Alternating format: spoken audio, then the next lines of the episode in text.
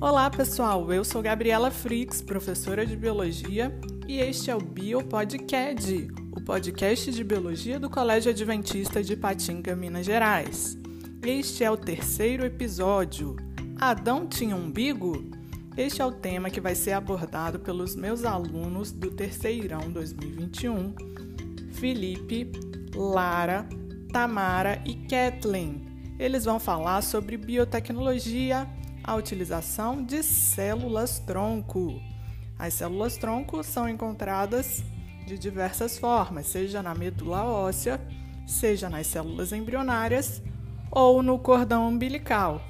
Então, é com vocês, alunos!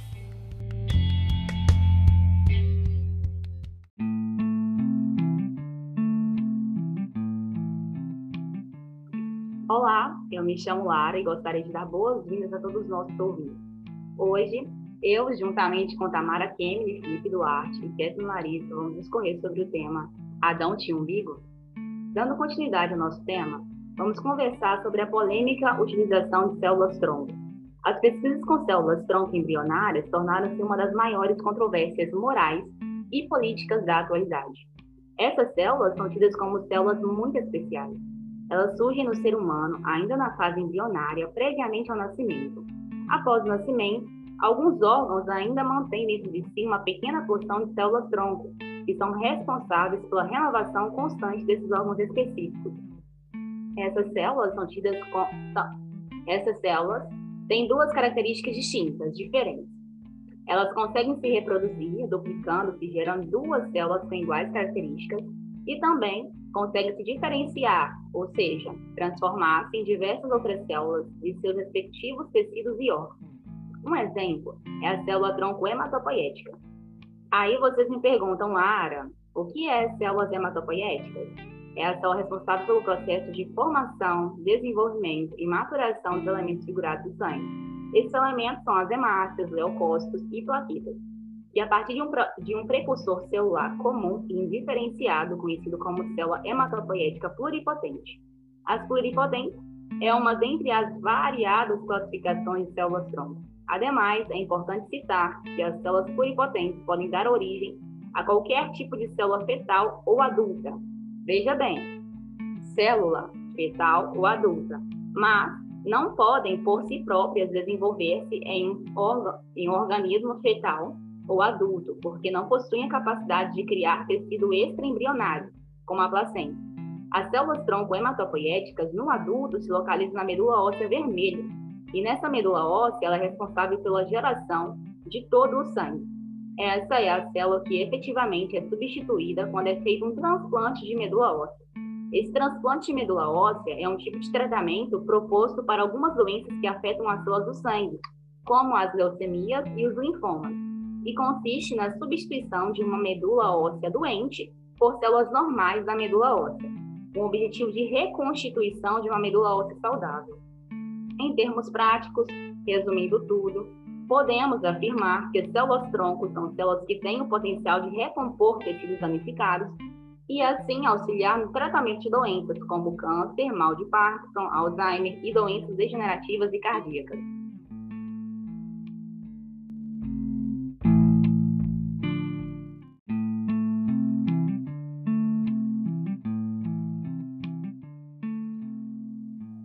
Para compreendermos melhor o que é as células embrionárias como efeito de tratamento, vamos explicar como é feita a forma de coleta das células troncos.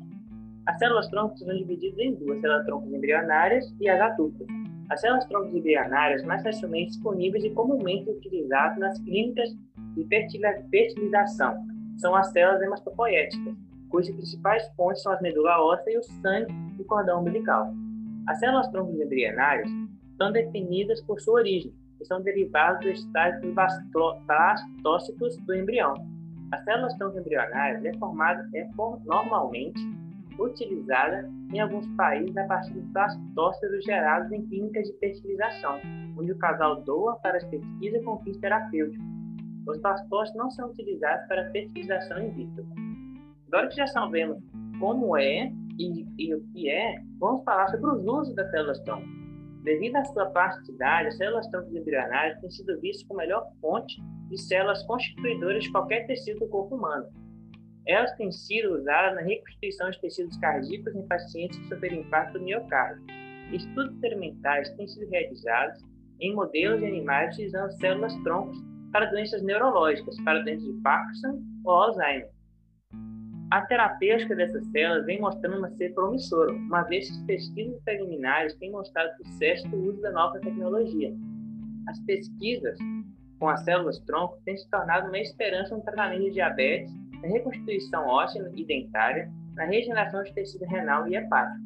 Pesquisas com células-tronco embrionárias ainda têm sido vistas por muitos pesquisadores, pesquisadores uma importante ferramenta na recuperação de pacientes que sofreram lesão na medula espinhal e hoje vivem em cadeiras de roda.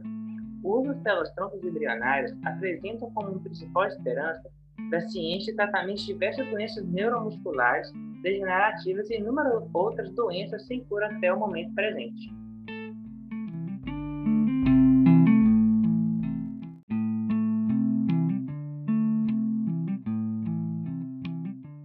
Assim como várias outras coisas, existem vantagens e desvantagens de seus usos.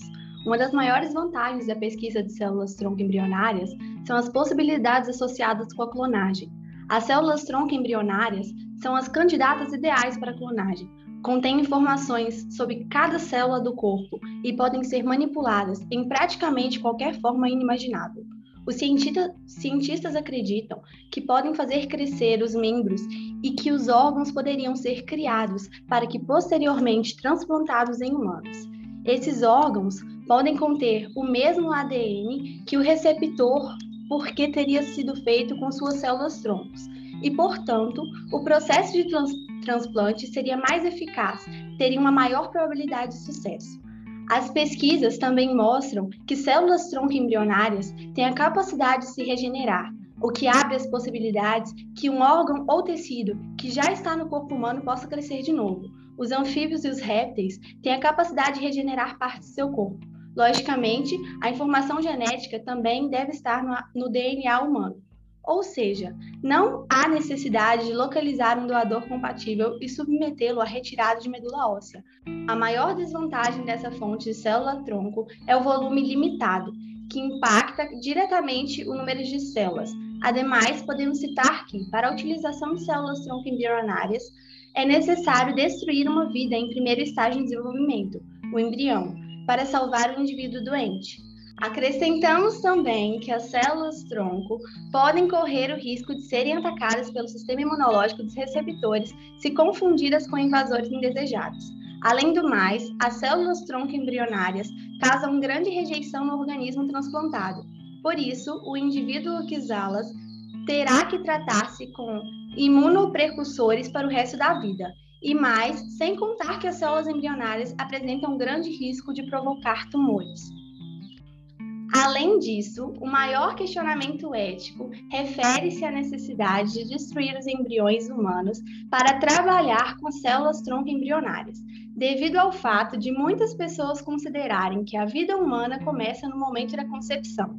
Inúmeros autores mostram-se contra a utilização de células tronco embrionárias e questionam a necessidade do uso das mesmas, sugerindo que células tronco adultos possam substituí-las se as células tronco adultos apresentam a mesma plasticidade das células tronco embrionárias, não haveria mais necessidade de usar essas últimas, essas últimas, evitando a polêmica em torno do uso da terapia regenerativa.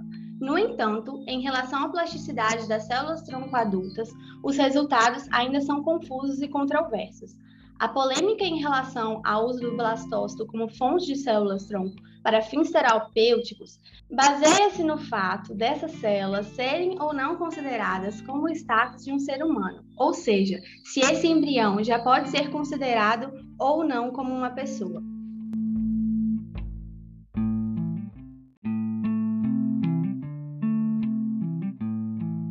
A origem da vida e como ela começa são assuntos que são debatidos desde a antiguidade. Na era moderna, isso não é diferente, mas é um contexto muito mais polêmico. Os debates sobre a legalização ou não do aborto ainda estão em vigor, mas estão paradas por essa questão de onde começa a vida. Alguns dizem que a vida começa quando a fecundação do embrião e outros quando ele atinge um certo estágio gestacional. Quanto à pluralidade de opiniões sobre a origem da vida, o, o parâmetro estabelecido é a moral e a ética de cada profissional de saúde ou médico responsável pela coleta e ou o tratamento de saúde relacionado às células tronco. A ética médica diz que nunca deve fazer mal à vida alguma. É, agora eu vou falar a respeito sobre o juramento de Hipócrates. Aplicarei os regimes para o bem do doente, segundo o meu poder e atendimento. Nunca causar dano ou mal a alguém. A ninguém darei por, com prazer nem remédio mortal, nem um conselho que induza a perda. Do mesmo modo, não darei a nenhuma mulher uma substância abortiva. Conservarei imaculada minha vida e minha arte. Conforme citado no juramento de Hipócrates, é terminantemente proibido agir contra a vida humana e aplicar os regimes para o bem do doente, segundo o poder e entendimento do médico, ou seja, de acordo com o entendimento do próprio profissional de saúde. Ou seja, é, para você atingir as células troncoembrionárias, você precisa olhar bem para sua ética que, que o médico teria para saber se realmente vale a pena agir por esse método de coleta.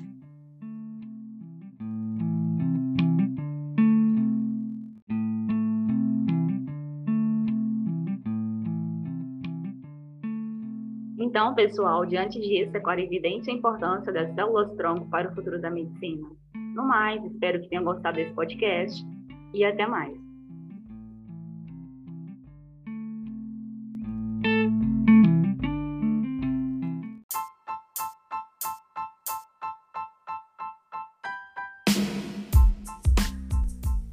É isso aí, pessoal. Muito obrigada mais uma vez aos alunos Felipe, Lara, Tamara e Kathleen que se empenharam, se dedicaram para trazer conteúdo de qualidade para você ouvinte desse podcast de biologia. E se você tem curiosidade para saber mais sobre células tronco, conteúdo que envolve outras disciplinas também, interdisciplinar, né? conteúdo de biotecnologia importantíssimo, atual. Não deixe de pesquisar, de fazer o seu estudo na sua casa também, procurar saber mais sobre o assunto. E já caminhando para o final desse podcast, gostaria de trazer um convidado especial que vai mandar um recado para os alunos do Terceirão 2021.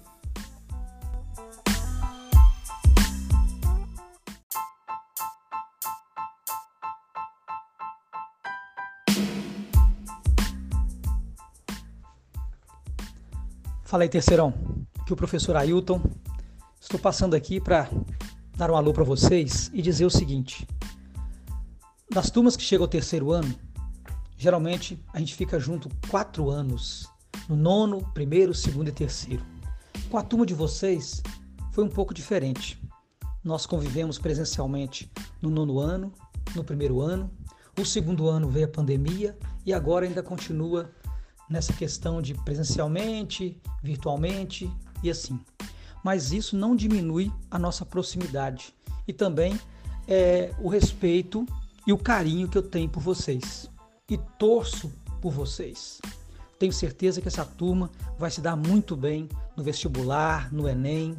Tem muita gente boa e eu quero que vocês se empenhem, deem o máximo de si para que no final do ano vocês sejam contemplados com aquilo que vocês é, almejam, tá? Do fundo do meu coração, desejo toda a sorte para vocês e contem comigo. Um abraço.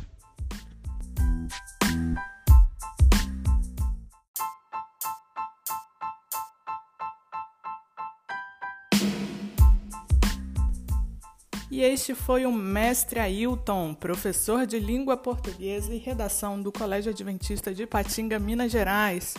Muito obrigada, Ailton, por suas palavras de sabedoria. Tenho certeza que a turma do Terceirão vai receber com muito carinho. Queria agradecer também, já que estamos chegando ao final de mais um episódio. Agradeço você, ouvinte, que chegou até aqui, até o fim desse podcast.